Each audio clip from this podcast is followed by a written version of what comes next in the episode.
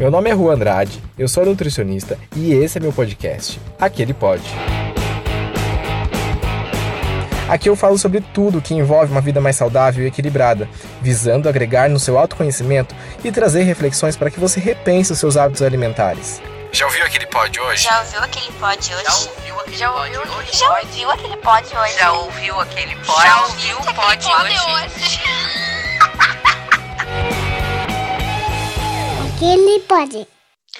Olá, bem-vindos a mais um episódio do Aquele Pod. Mais uma vez eu estou muito feliz de ter você aqui ouvindo. Hoje nós temos uma entrevista, um bate-papo, uma conversa, é muito legal, né? Então fique aí que a gente vai falar sobre assuntos que que vai fazer você refletir um pouco. E antes da gente começar, né, e apresentar o nosso convidado, eu vou dar alguns recadinhos. Primeiro, eu quero agradecer demais, demais, demais, demais pela participação do pessoal da vinheta. Então, obrigado a Júlia Garcia, Marina Tim, Yasmin Faria, Janiel Bittencourt, Ste Stephanie Ramos, Maria Ramos, obrigado Maria, e a Alina Arrieta. Muito obrigado pela participação de vocês. Ficou show de bola. E muito obrigado pelo Janiel, né, que está editando todos esses podcasts, está aí na mesa de som, né, no Sonoplastia. Tá muito legal, o pessoal está elogiando bastante. Mais alguns recadinhos, vamos lá. É, gente, estamos com um desafio aí. Lancei um desafio essa semana com uma terapeuta holística muito legal. A gente preparou um desafio que mexe muito com auto-amor, autoconhecimento, com a energia dos alimentos, a energia do universo. Então, se você quer e gosta dessa, dessa área e também está aí para pensar em começar a meditar, começar a olhar o mundo com outros olhos, né? Aí temos aí a natureza também, né? Que a gente acaba esquecendo. Participe desse grupo, é, desse desafio. Esse desafio, as inscrições vão até dia 7, né? Começa dia 7 o desafio, de outubro. Então, esse podcast vai sair antes do desafio é, encerrar as inscrições. E também, se você perdeu esse desafio, fique atento às minhas redes sociais, que sempre vou estar postando. A gente sempre vai estar fazendo esse desafio mais vezes, que tá muito legal. O pessoal vai gostar bastante. Outro recadinho rapidinho, que esse é muito importante também, é o grupo Reequilíbrio, é o grupo que eu criei.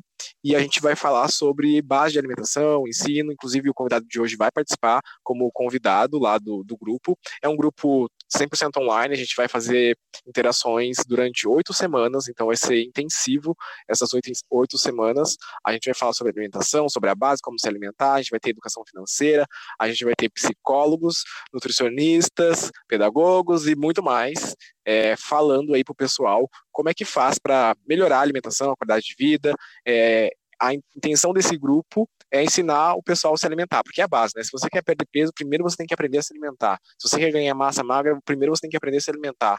E muitas das pessoas não sabem se alimentar, que é o que a gente trata aqui também nesse podcast. Então, tá feito o convite, as inscrições vão até o dia 9 de é, outubro de 2020, né, esse primeiro grupo, e também pretendo aí abrir mais vezes inscrições, então se você perdeu essa, essa inscrição, fique atento nas minhas redes sociais que a gente vai abrir mais vezes. Então corre lá e se inscreve, gente, é, vai até essa semana as inscrições, e vamos, vamos, vamos que vamos, porque tá muito legal, tá? E é isso, então vamos ao que interessa realmente, né? para que é isso que vocês vieram aqui para ouvir a gente conversar e a gente vai falar um pouco sobre educação, muito sobre antropologia, né? Para quem não sabe, antropologia aí é a nossa carga histórica, né? Que a gente traz, né? Durante essa vida da humanidade passando aqui na Terra. Então a gente vai conversar um pouco sobre antropologia da alimentação, a gente vai falar um pouquinho de educação também, o que, que a gente, aonde a gente está chegando com isso tudo, né? Então a gente sabe que isso é a base do que a gente tem aí como aprendizado do como é a nossa alimentação hoje em dia. Então o convidado de hoje se chama Guilherme Giraldelli, ele é pedagogo, né? É, e eu vou deixar ele se apresentar melhor. Estou é, muito feliz, Guilherme, que você aceitou esse convite. Estou muito feliz que você aceitou também participar do nosso, do nosso grupo Reequilíbrio. Então, seja bem-vindo e espero que a gente possa explicar com muita clareza e com muita é, harmonia isso que a gente quer trazer para o pessoal hoje, que eles entendam. E é isso, seja bem-vindo, se apresenta aí para a gente, o que, você faz, como que você trabalha. Seja bem-vindo, tá, tá aí aberto para ti. Obrigado, Juan. Obrigado, queridos e queridas ouvintes. Antes de mais nada, eu gostaria de dizer bom dia, boa tarde, boa noite. Eu não sei que horário você está assistindo esse podcast, mas que você esteja um dia maravilhoso, uma noite maravilhosa, uma tarde fantástica no momento que estiver ouvindo. como o Juan disse, eu sou pedagogo. Nós nos formamos na mesma universidade, Universidade Federal de Pelotas. Uh, e aí vocês me perguntam, mas como falar de alimentação? Deixa eu contar uma coisinha para vocês. Faculdade de pedagogia, eu me enfiava em alguns outros cursos. Então, acabei frequentando a nutrição, acabei frequentando acabei frequentando antropologia, história, enfim, diversos. Acabando a minha graduação em pedagogia, eu iniciei uma nova tecnologia de alimentos na mesma universidade. Uh, eu fiz um semestre, precisei trancar, mas bola para frente, a vida que segue. Atualmente, estou com pós-graduação em docência no ensino superior e tenho trabalhado como professor particular. Eu dou orientações pedagógicas para quem está na faculdade, tem dificuldades em fazer seus TCC, seus trabalhos acadêmicos. Esse trabalho eu faço de forma presencial e online. E também tenho desenvolvido aulas particulares com crianças no, no estágio de alfabetização. Ah, esse uhum. trabalho é feito mais particular, dando atenção àquelas pessoas que estão tendo aula online nesse momento de pandemia e não estão conseguindo entender as atividades. Então, foco em dois trabalhos. Eu trabalho muito a alfabetização através de jogos momentos de lição de casa. Uhum. Para isso, já trabalhei na indústria alimentar em algumas diversas coisas. já trabalhei em fábrica de teiro, eu já trabalhei em produção de cookies, eu já trabalhei em restaurantes, eu já trabalhei em pastelaria. Então, eu tenho alguma carga sobre alimentação. Uh, uhum. Eu sou uma pessoa que tira animais de rua, né? Então, uhum hora vocês vão ver nas minhas redes sociais, mais no final do, desse podcast eu vou passar minhas redes sociais para você. Então sempre tem um cachorro, um gato que aparece doente em casa e eu levo para casa. E além uhum. disso, eu planto, né? Eu uhum. tenho alguns anos participado da ideia de plantar alimentos orgânicos e de coisas que eu planto tanto por questões financeiras, mas também por ter uma qualidade, saber de onde essa comida vem. Não é uma comida transgênica, não é uma comida cheia de veneno, não é uma comida que usou exploração humana ou animal na produção dela. Certo? Uhum, certo. Uhum. É, então, é muito legal, né, ver essa história sua aí, é, e até com a relação com a comida, né? É, não sei se você vai falar sobre, mas eu me lembro que você já foi obeso, né? E então você pode dizer aí melhor para a gente toda essa fase que você passou, né? Sua, sua experiência, né? Mas assim, essa questão da, dos alimentos, né? Eu não sei se o pessoal sabe, mas eu tenho um canal no YouTube também que fala sobre permacultura e que é, não tinha falado sobre ele aqui no, no podcast ainda. Então esse canal eu eu ensino a plantar algumas coisas, eu mostro como é que funciona, então a gente está voltando também com ele uma, uma versão aí atualizada e também é basicamente isso que, que o Guilherme falou, né? Que a gente não tem mais explanação da, da mão de obra humana, a gente tem alimentos mais saudáveis, a gente sabe de onde vem, e tem essa terapia que é plantar, mexer com a terra, né? É, às vezes colocar o pé no, no, na terra mesmo, acho que e colocar a mão na terra, colocar a mão na água, é, acho que é importante também, é uma terapia muito boa para a gente, não é, Guilherme? Sim, exatamente. Sem contar que, por exemplo, uh, se você cuida da terra, se você plantas, elas te dão um retorno, né? Você consegue é. ver, você consegue suas plantas crescendo, uh, igual eu moro na cidade, mas tenho do meu quintal. E todos os dias uhum. de manhã eu vou no, no, no, meu galinheiro orgânicos.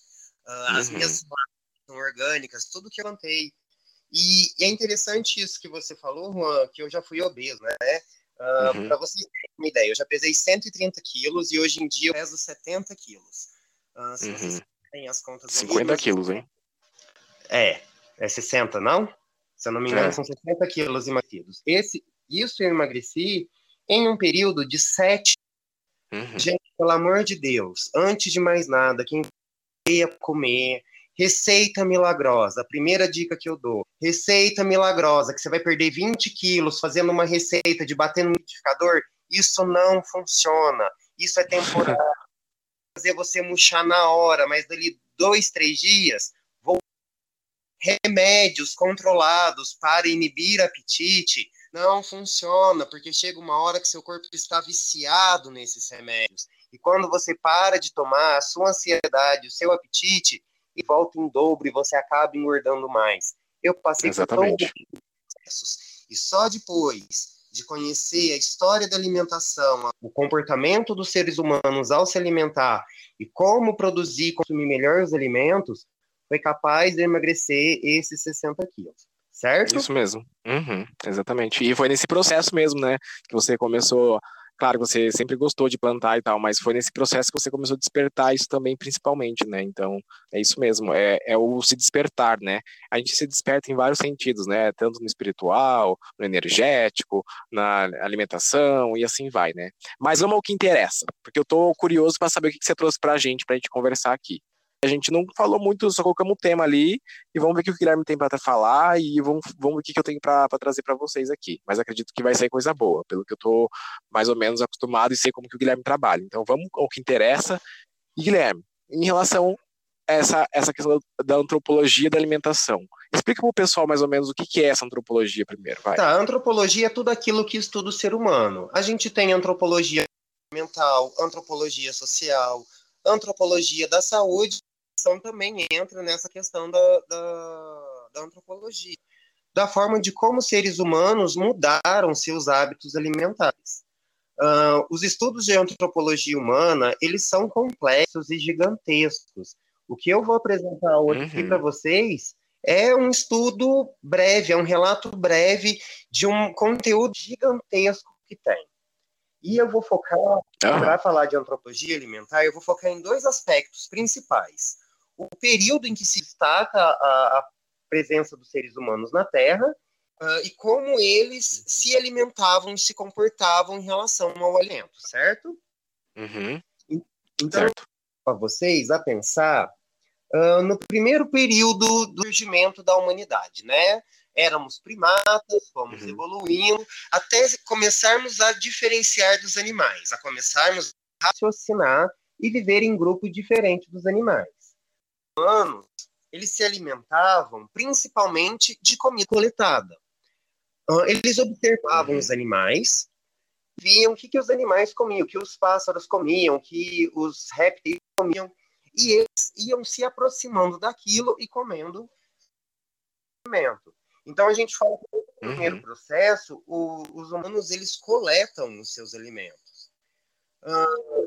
E estes humanos, eles eram nômades. Então, eles saíam de um lugar para o outro, dependendo da demanda da alimentação. Podemos perceber aí que uhum. seres humanos, eles saem de um lado para o outro atrás de comida. Certo? Perfeito. Não é? Esses seres ah. humanos nômades, eles não ficam parados, eles coletam. Então, tipo assim, eles precisam de bastante comida, porque eles gastam muita energia. Você sabe que tem, tem um, Guilherme, só te interromper, você sabe que tem um, um, um, reality, né, que o pessoal faz, que é bem conhecido também, que se chama Largados e Pelados, Sim.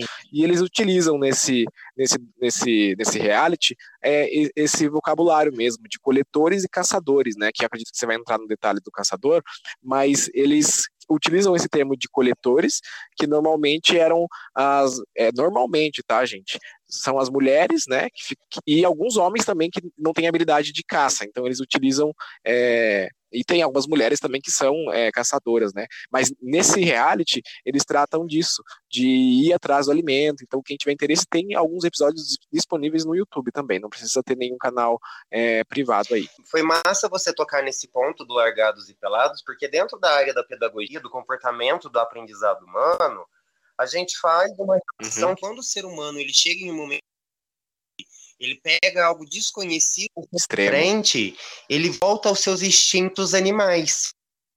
Ele, uhum. ele larga de ser o ser humano consciente e passa a agir por racional, racional e passa a agir por instinto. Uhum. Então, Exatamente. A gente, inclusive, está planejando um podcast sobre instintos aqui. Estou trazendo um biólogo que vai falar sobre instintos. Aí eu vou estar tá ligadinho, porque eu estou ouvindo todos os podcasts. que bom. Adiantou, Vai. Eu vou falar dos caçadores. Oi? Como tu já adiantou que eu vou falar dos caçadores, uh, vamos pensar que esses primeiros seres humanos eles copiavam os animais. E um dia algum grupo de humanos viu um animal carnívoro se alimentar de carne. E eles perceberam que o animal era um forte. E por alguma coisa que passou na cabeça deles, eles pensaram que, ah, se aquele animal e possui essa força, se eu começar a comer carne, eu vou ser forte da mesma maneira.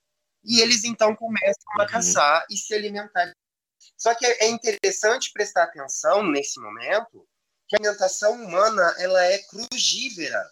E o que se trata da alimentação crugívera? É tudo aquilo que você come de maneira crua. Porque até então os seres humanos não dominavam o, ah, o fogo era utilizado até esse momento apenas para espantar os animais selvagens de perto dos homens.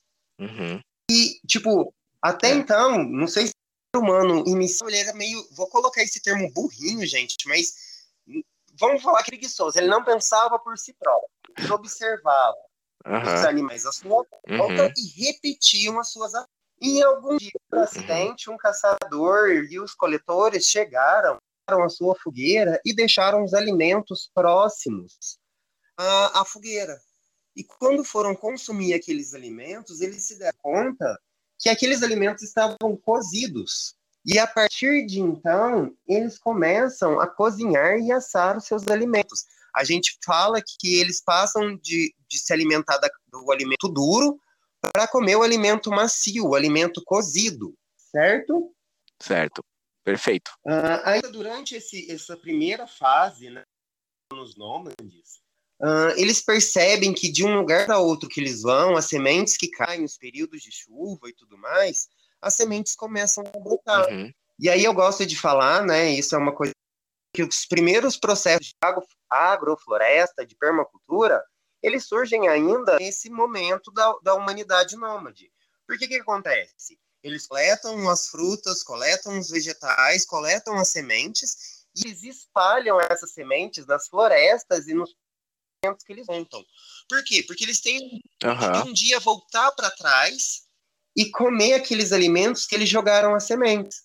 Primeiro, primeiro processo, eu acho, né, que os, que os seres humanos começam a fazer, que é do plantio. E, e começam a Uhum. selecionar sementes, né, e ver quais sementes se adaptam melhor, quais produzem mais rápido, quais demoram mais, e começam a disseminar essas sementes.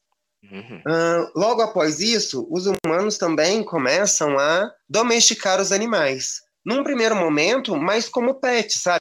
Hoje a gente tem os nossos gatinhos, os nossos cachorrinhos, os nossos periquitos e papagaios. Ah, só que eles percebem, bom, se eu posso ter um pet, eu posso ter um animal que eu cultive aqui na minha volta para comer.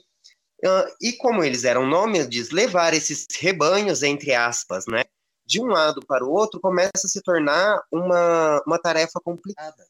E aí eles a estabelecer moradia fixa e dar início a que conhecemos hoje como a agropecuária, né? O plantio e a criação de Uhum. Uhum. Tá, Juan? Então, eu acho assim, né, que é, essa, essa história toda que a gente vê aí, é, pelo instinto, né, dele, ou pelo, pela forma de observação dele, deles, né, eles começaram a evoluir, né. A gente é, parou de observar as coisas, né. Eu, eu tenho essa impressão que a gente não observa mais. Então a gente só vai no automático, né? Como você disse que eles iam no automático, que eles não raciocinavam por um certo período, depois eles começaram a raciocinar mais, né? É, a gente parece que às vezes não observam as coisas acontecer, a gente percebe aí que a gente não tem é, esse hábito, né? Ou é, é, não, não sabe muito bem essas histórias, por isso eu estou prestando bastante atenção, porque eu também estou aprendendo algumas coisas aí. Então, o que acontece? A gente percebe essa perca, né? Dessas informações hoje em dia, e a gente não tem mais esse hábito de plantar onde a gente está, né? A gente não tem esse hábito de, de cultivar ou até de ter alguns animais, né? Claro que tem a questão dos vegetarianos que não apoiariam esse fato de, né, cultivo e também de na questão de, de criação de animais para consumo humano, mas igual a gente anda se perdendo nesse, nesse universo, né? É, e era isso que eu queria colocar como observação. Sim, é. Só o que tu disse. Conforme eu for passando aqui pelo, pelas minhas anotações, a gente vai percebendo conforme mais tecnologia e conforme mais os seres humanos Aham. evoluem para o conforto e a comodidade que nós temos hoje, a nossa alimentação ela vai andando para trás. A gente para de se Uhum. preocupar com o que a gente come. Bom, nesse primeiro processo, nesse primeiro período que eu estou destacando aqui, os humanos primitivos alimentam uh, necessidades fisiológicas. Eles comem por quê? Para nutrir o corpo para o trabalho. Eles comem para desenvolver as suas atividades e as suas atividades geralmente se dão para coleta e obtenção de alimentos, certo? É, e, e, lembrando que os ambos, né, é para quem, né, de novo trazendo aí a questão do, dos largados e pelados, tem outros também reality, né, que, que falam sobre isso, né, mas assim, ambos os casos perdem muita energia, né, é, é, é, esses, eles precisam de bastante energia, tanto para os coletores, que tem que sair quilômetros e quilômetros à procura de sementes, frutos e outras coisas mais, tanto dos caçadores, né, que tem que ir atrás dos animais, correr atrás de animal, e sabe que isso não é fácil, né, é, até começar a desenvolver o armamento para conseguir capturar as armadilhas e tudo mais, a gente percebe que ambos precisam de, de muita energia para isso, né? então eles precisam de uma boa alimentação, né? Uma carga de atividade grande dessa precisa de bastante energia, então precisa de comida. E é, e é isso que você falou, era mais para necessidade fisiológica, então era energia para poder caçar, né? Caçar e depois comer e depois caçar de novo, né? Essa era, era a intenção, caçar e colher, né, no caso. Exato então, eu vou dar um salto na história agora, porque assim, se eu for pegar toda a antropologia alimentar, a gente vai fazer uns 15 podcasts aqui com cada período histórico da humanidade. Então, eu, eu... Maravilhoso, né? Uma hora a gente pode fazer. A gente tá com ideia de um novo podcast aí, queridos ouvintes. Séries, documentários que falam único e exclusivamente de alimentação, uhum. certo? Uhum. Então, nos uhum. próximos dias aí, nas próximas postagens, eu vou estar aqui de volta novos assuntos sobre alimentação. Mas dando esse salto. Maravilhoso.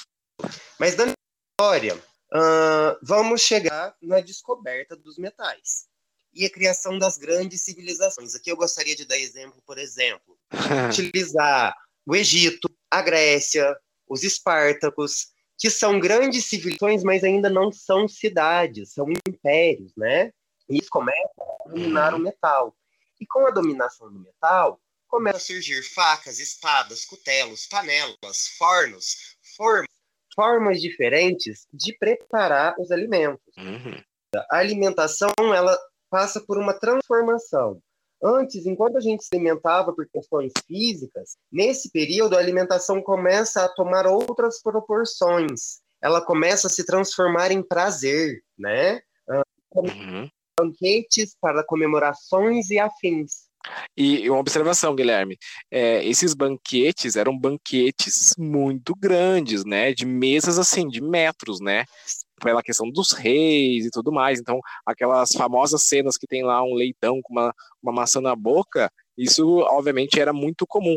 E, e assim, e ainda nessa época não tinha, né? A questão dos talheres, os talheres veio depois, né? Isso era tudo. Então era comida com a mão. mão né? Exato. E outra coisa, como você bem disse, uh, quem tinha acesso a era a classe nobre, porque os escravos, já existiam escravos, os escravos estavam produzindo e para eles sobravam o resto.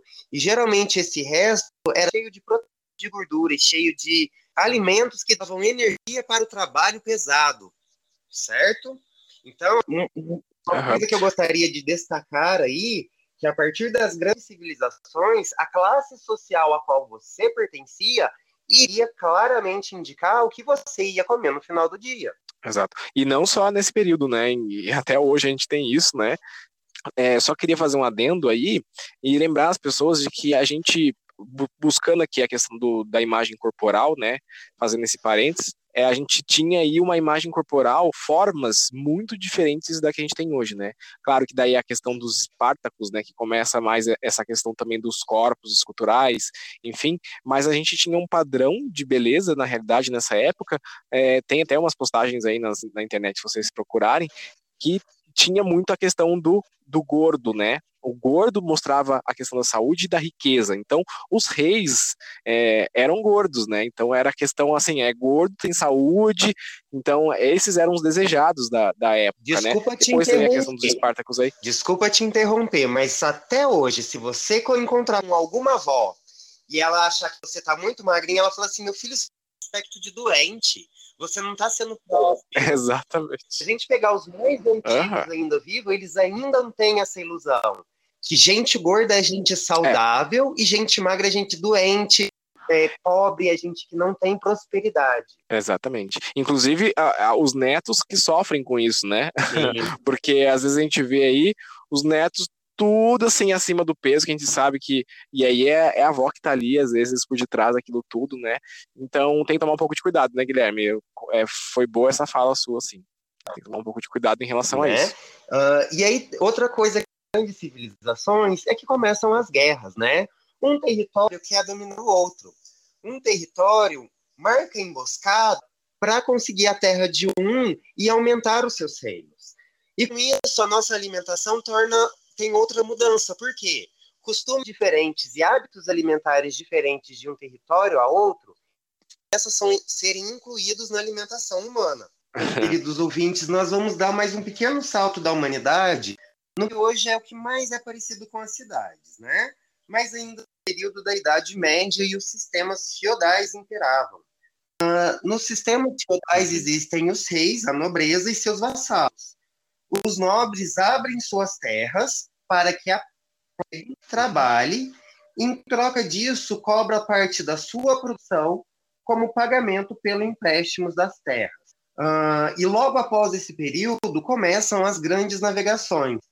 Nossos antepassados começam a explorar novas terras e dessa forma eles começam a descobrir os novos sabores.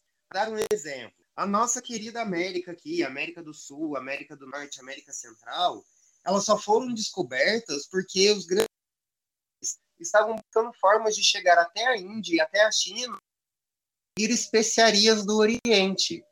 Esse é uhum. segundo período que eu estou destacando aqui, uh, nós destacamos o comportamento da alimentação pelo prazer. Nós deixamos de comer pelas necessidades físicas nos alimentar por, por prazer, né? Nós paramos de comer o que nosso corpo precisa e começamos a descobrir nossas papilas gustativas e o que, é, o que gostamos mais, né? O que temos mais preferência.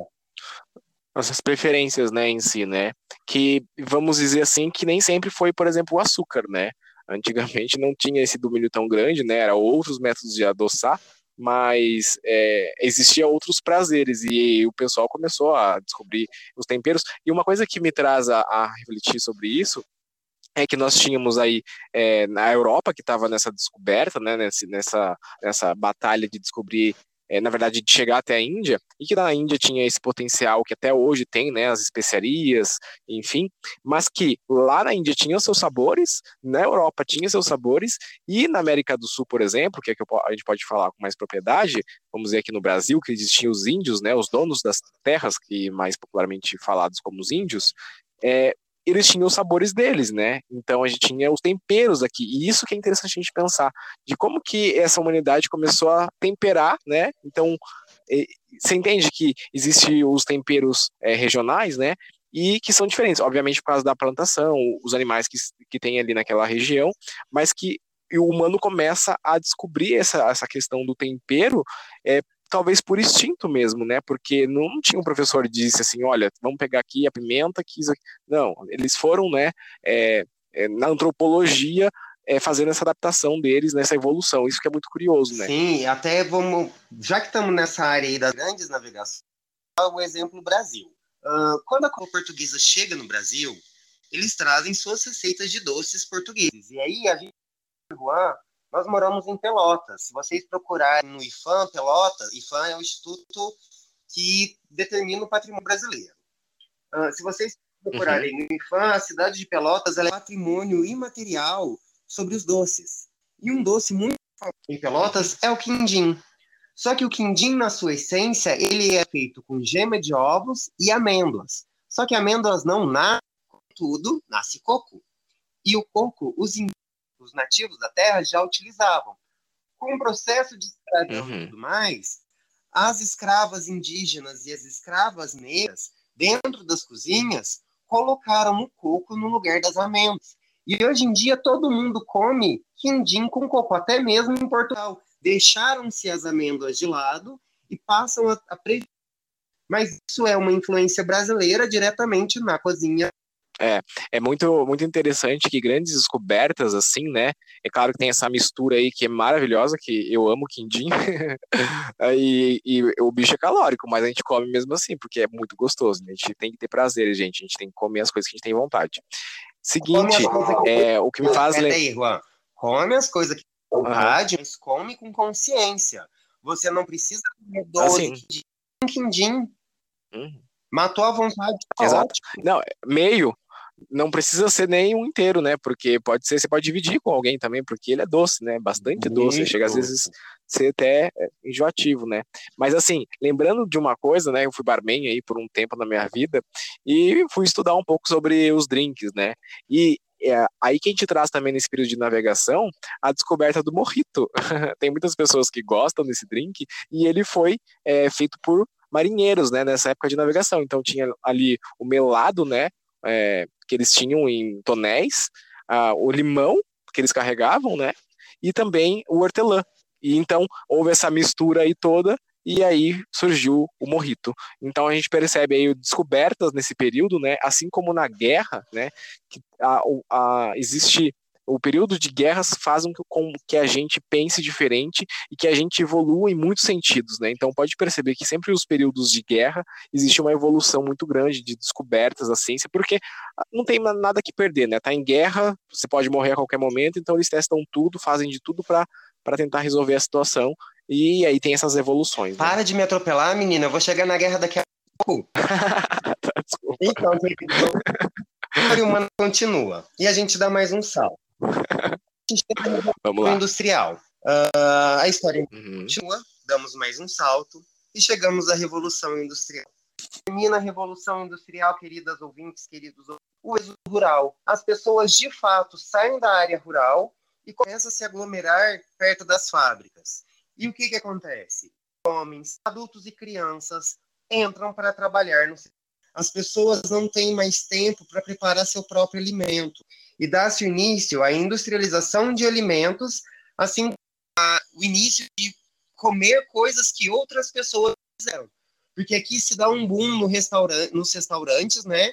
Os restaurantes começam a mais uhum. sucesso durante a Revolução Industrial, só que também, como está nesse processo de industrialização, tudo é industrializado, inclusive a comida. E isso vai aumentar uhum. com a chegada da Primeira Guerra Mundial vocês terem uma noção, foi na Primeira Guerra Mundial que o leite condensado foi inventado. Só que ele era diferente. Esse leite condensado, ele era um leite vaporizado, ele perdia quantidades gigantescas de água e ele ficava pastoso para ser hidratado e os soldados poder levar o leite para a guerra. O leite, porque esse leite vaporizado, se adicionasse água nele, não existia ainda tecnologia para fazer o leite em pó, com leite vaporizado, você adicionava água, ele voltava às características de um leite normal. E por água, a gente sabe que a água ela é fonte de vida, né? Então, a água traz micro-organismos e bactérias que vão fazer o leite perder mais rápido. Exatamente. Os soldados, Perfeito. durante a Primeira Guerra Mundial, eles consomem principalmente comida enlatada. Esses alimentos, eles vão parar nas gôndolas dos supermercados. E, tipo assim, após a Primeira Guerra Mundial, existe por uma financeira gigantesca. E as pessoas, é, elas sei do que elas comem, porque não existe segurança alimentar. Tudo e qualquer coisa para garantir que os alimentos. Então, por exemplo, chumbo é colocado nos alimentos, cobre. Mer... Uh, no final do século XIX, a quantidade de pessoas câncer por consumir esse tipo de conservantes é pessoas que têm câncer hoje em dia. Uhum. Sim. É, esse período da, da, da, da, guerra, né, principalmente a Primeira Guerra Mundial, a questão da segurança alimentar, ou seja, gente, é tanto o que estão colocando dentro dos alimentos, tanto a higiene desses alimentos não eram nada seguros, né?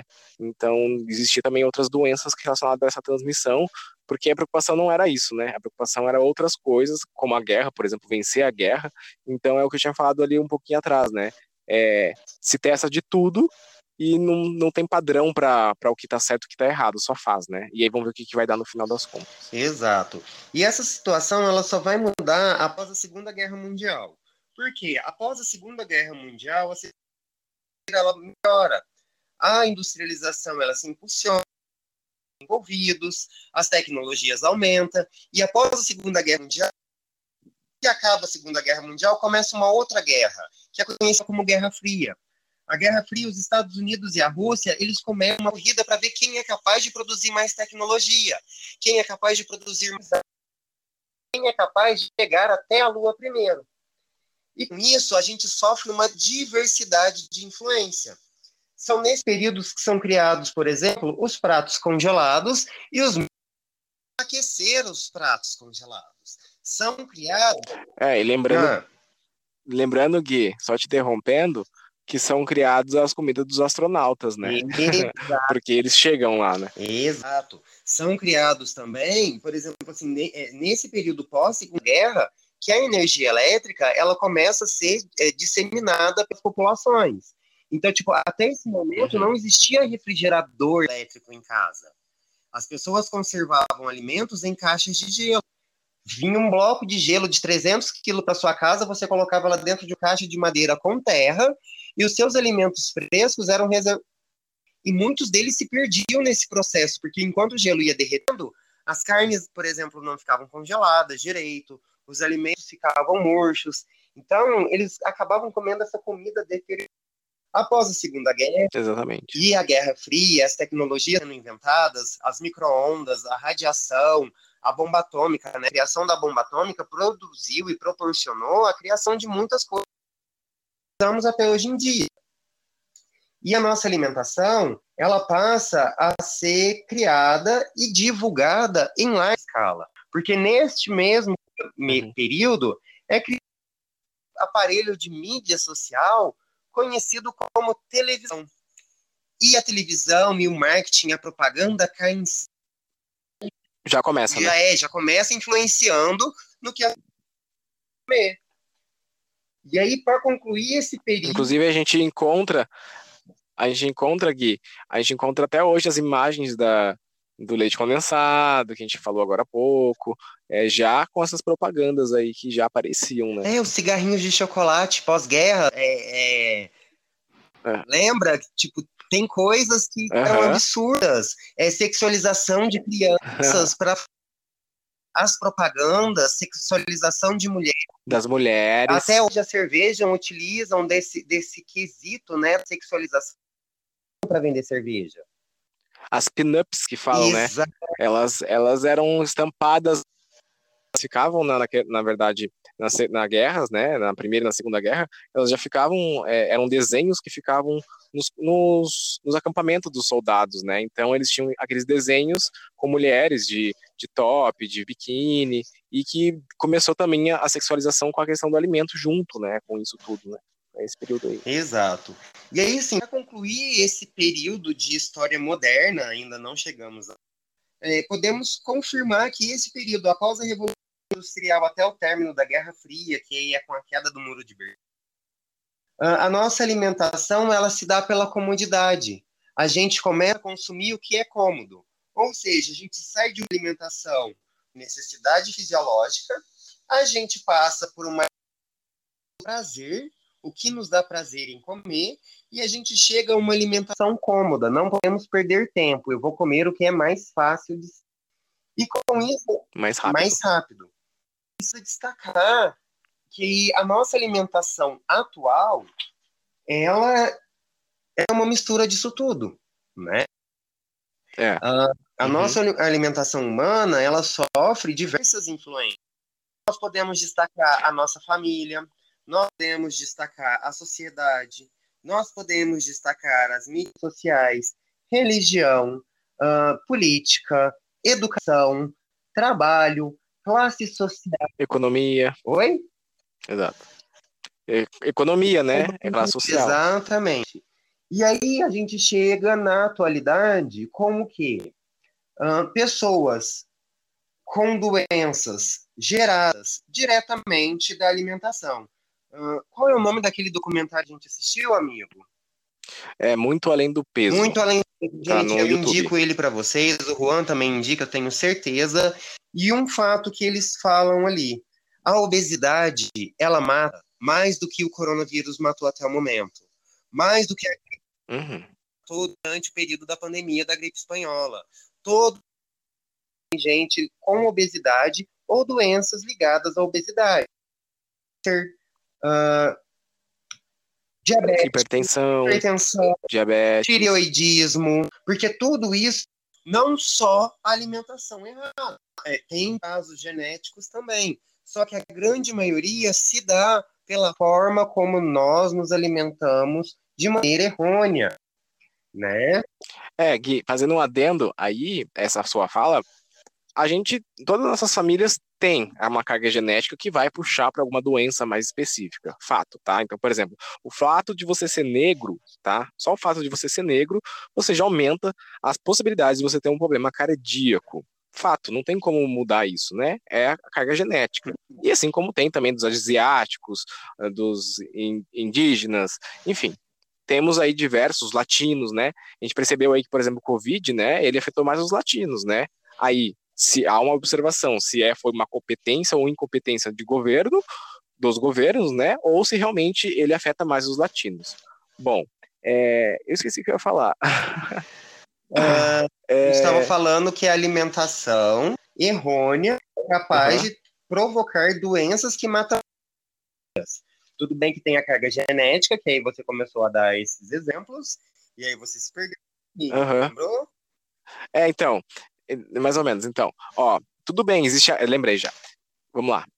Existe essa carga genética, existe. Mas se você se alimenta, se você tem um estilo de vida, se você tem um emocional preparado, você consegue inibir, vamos dizer assim, essa carga genética. Então a gente também tem aí a, a nutrigenômica, que a gente diz, que são os alimentos, os nutrientes que fazem, que agem diretamente nesses genes e que fazem inativar ou ativar esses genes. Então, é, através da alimentação, dos nutrientes, a gente consegue inativar esses nutrientes. E no, esses, é, esses fatores genéticos que fazem a gente é, desenvolver uma doença. Claro que não é só isso, né? Que eu disse, são vários fatores que influenciam isso, mas a gente consegue sim. E lembrando que todos, né, esses, e, é, esses nutrientes que fazem inativar alguma coisa são é, alimentos saudáveis, tá? Eu, não, eu nunca vi nenhum artigo ou nenhuma pesquisa que mostra que uma batata, uma batata frita industrializada, ela consegue inibir um gene da obesidade, por exemplo, tá? Impossível, não, não existe. Sempre você vai encontrar ali ou é uma fruta, é, ou é um nutriente que você encontra numa fruta, ou é um nutriente que você encontra num vegetal, ou enfim, é em relacionamentos é, de é, alimento é, saudável, natural e assim vai, tá? Então a gente consegue inibir esses genes, mas tem que ter aí um, um trabalho em relação à educação nutricional e dos alimentos que você consome e dos seus hábitos alimentares, tá? Sim, e assim, por exemplo, igual eu disse no começo, que não adianta você fazer dieta milagrosa para emagrecer, uh, existe uma coisa que compensa isso. Nós temos à nossa disposição superalimentos. E quais são esses suplementos? São alimentos naturais, geralmente vindos de maneira vegetal, frutas, verduras, que eles são ricos em ácidos, em antioxidantes, em uma diversidade de, de proteínas, de aminoácidos que fazem o seu corpo ser tratado. Tem alimentos que, inclusive, aumenta o sistema imunológico, que faz ter um Sim, muitos. imunológico, que você vai ter um resfriado, sim, você vai ter um resfriado. Só que vai ser só uma gripezinha, sabe? Essa frase é engraçada, hein? Mas é. Só uma gripezinha. Bom. Não é comendo comida de fast food, não é tomando refrigerante cheio de caramelo 4, por exemplo, que é proibido no mundo todo e aqui no Brasil a gente continua refrigerante com caramelo 4, que vai fazer a gente ter uma saúde boa, que vai fazer Exatamente. tem uma, uma, uma saúde, uma alimentação tranquila, certo? Certo, está entrando em assunto do nosso curso, né, Juan?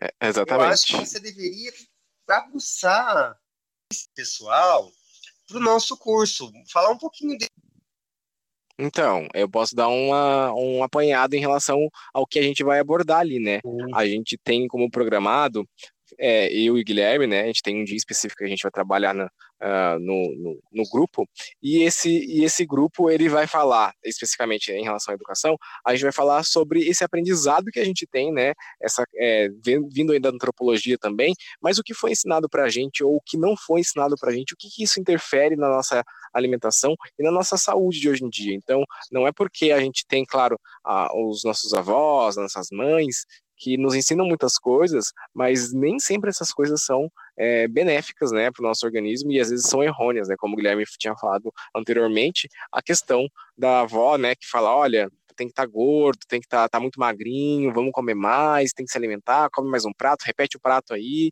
Então a gente tem que pensar também em relação a isso. Então a gente vai abordar também esses assuntos no nosso grupo de reeducação alimentar e equilíbrio. Então vocês estão super convidados a participar as inscrições vão até o dia 9 agora, então entra lá, já se inscreve, porque as vagas são limitadas também, viu?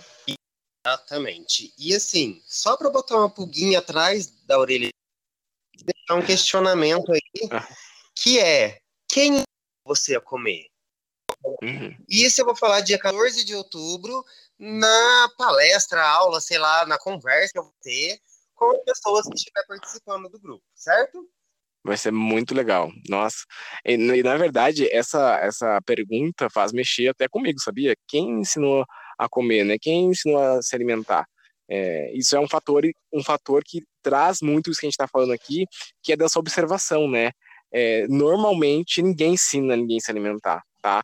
É, existe essa questão da observação, que aí é muito comum, só fazendo um adendo aqui, essa importância que a gente vai falar no, no que a gente vai falar no grupo também, é o que os nossos pais se alimentam, né? Então, o que nossos avós, quem cuida da gente, nossos cuidadores, o que, que eles se alimentam? Então, se ele não gosta de tomate, já trouxe esse exemplo uma vez, se a mãe não gosta de tomate, ela não compra tomate para casa então na casa não tem tomate, então ela não serve tomate para a família, ou seja, aquela criança não tem contato com tomate, ela não come tomate, ou ela fala que não gosta do tomate. E aí você vai encontrar essa criança hoje na fase adulta, que são os meus pacientes atualmente, e que eu falo, tá, e aí o tomate? Ah, não, é porque minha mãe não gostava. E você não gosta? Não, eu não gosto. Mas você já experimentou? Ah, eu experimentei quando era criança, mas quando você era criança, né?